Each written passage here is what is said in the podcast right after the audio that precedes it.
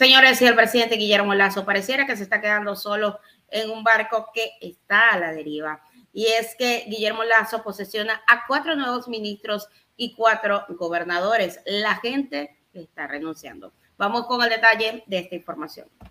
El presidente Guillermo Lazo enfrenta una crisis de gabinete.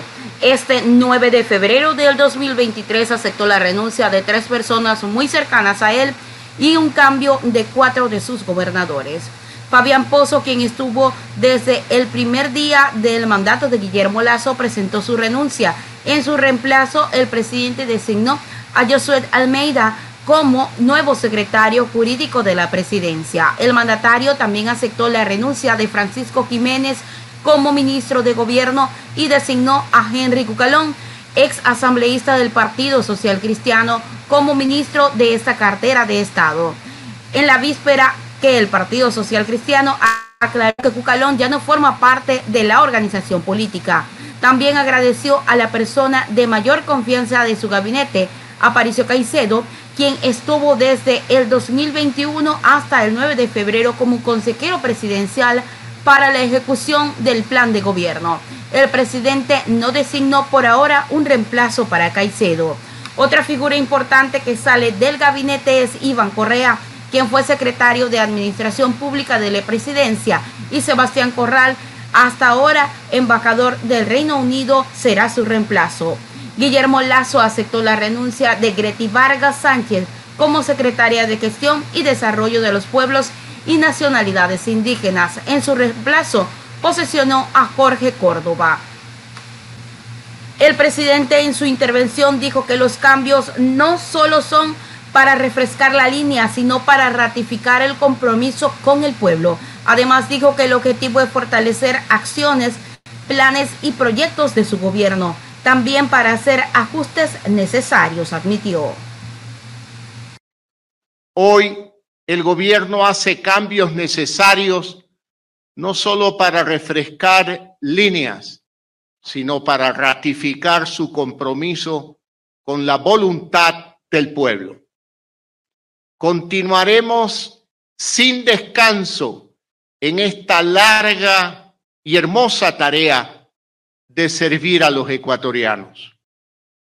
La decisión de renovar mi equipo tiene el objetivo de fortalecer acciones, planes y proyectos para seguir construyendo un país mejor para todos el día lunes pasado, en mi mensaje a la nación, hablé de la necesidad de construir entendimiento y diálogo.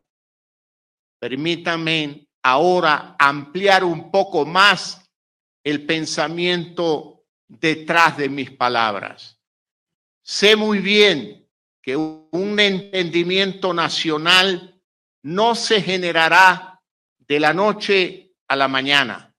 Sé que eso pasa primero por reconstruir puentes de confianza. El entendimiento al que yo me refiero se construirá día a día con pasos seguros y firmes, con señales y hechos claros, precisamente como los que hoy anunciamos a todos quienes asumen funciones, quiero decirles lo siguiente. Ser ministro de este gobierno tiene un sentido especial, pues este nació acogiendo las miradas de múltiples sectores que sueñan con un país más abierto, incluyente y tolerante. Ese fue el mensaje del presidente de la República justamente por su cambio de gabinete y el exsecretario de comunicación criticó al gabinete de su ex jefe de gobierno. Y es que Leonardo Pipolazo, exsecretario de comunicación del gobierno, difundió una carta abierta que escribió en su blog titulada em, Guillermo Lazo, ¿a dónde vas? Está dirigida al presidente Guillermo Lazo que fue su jefe desde el 17 de junio hasta el 11 de octubre del 2022. En la carta reflexiona sobre la derrota en la consulta popular y las causas que llevaron a este punto, resaltar las diferencias que tienen los miembros del gabinete, entre ellos con Francisco Jiménez, Iván Correa y Aparicio Caicedo. El exsecretario de Comunicación le aconseja cambiar al equipo político. En una entrevista para un medio de comunicación, Pipo Lazo indicó que escribió el texto con la finalidad de que Lazo y su equipo,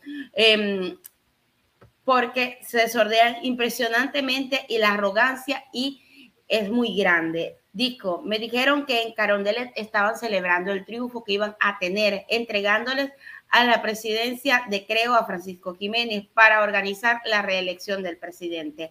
Con el correísmo herido de muerte, eso fue lo que pensaban hasta el día sábado, señores, y cambió totalmente la tortilla. Se les dio vuelta completico porque sencillamente fue el pueblo quien castigó en las urnas al gobierno de Lazo.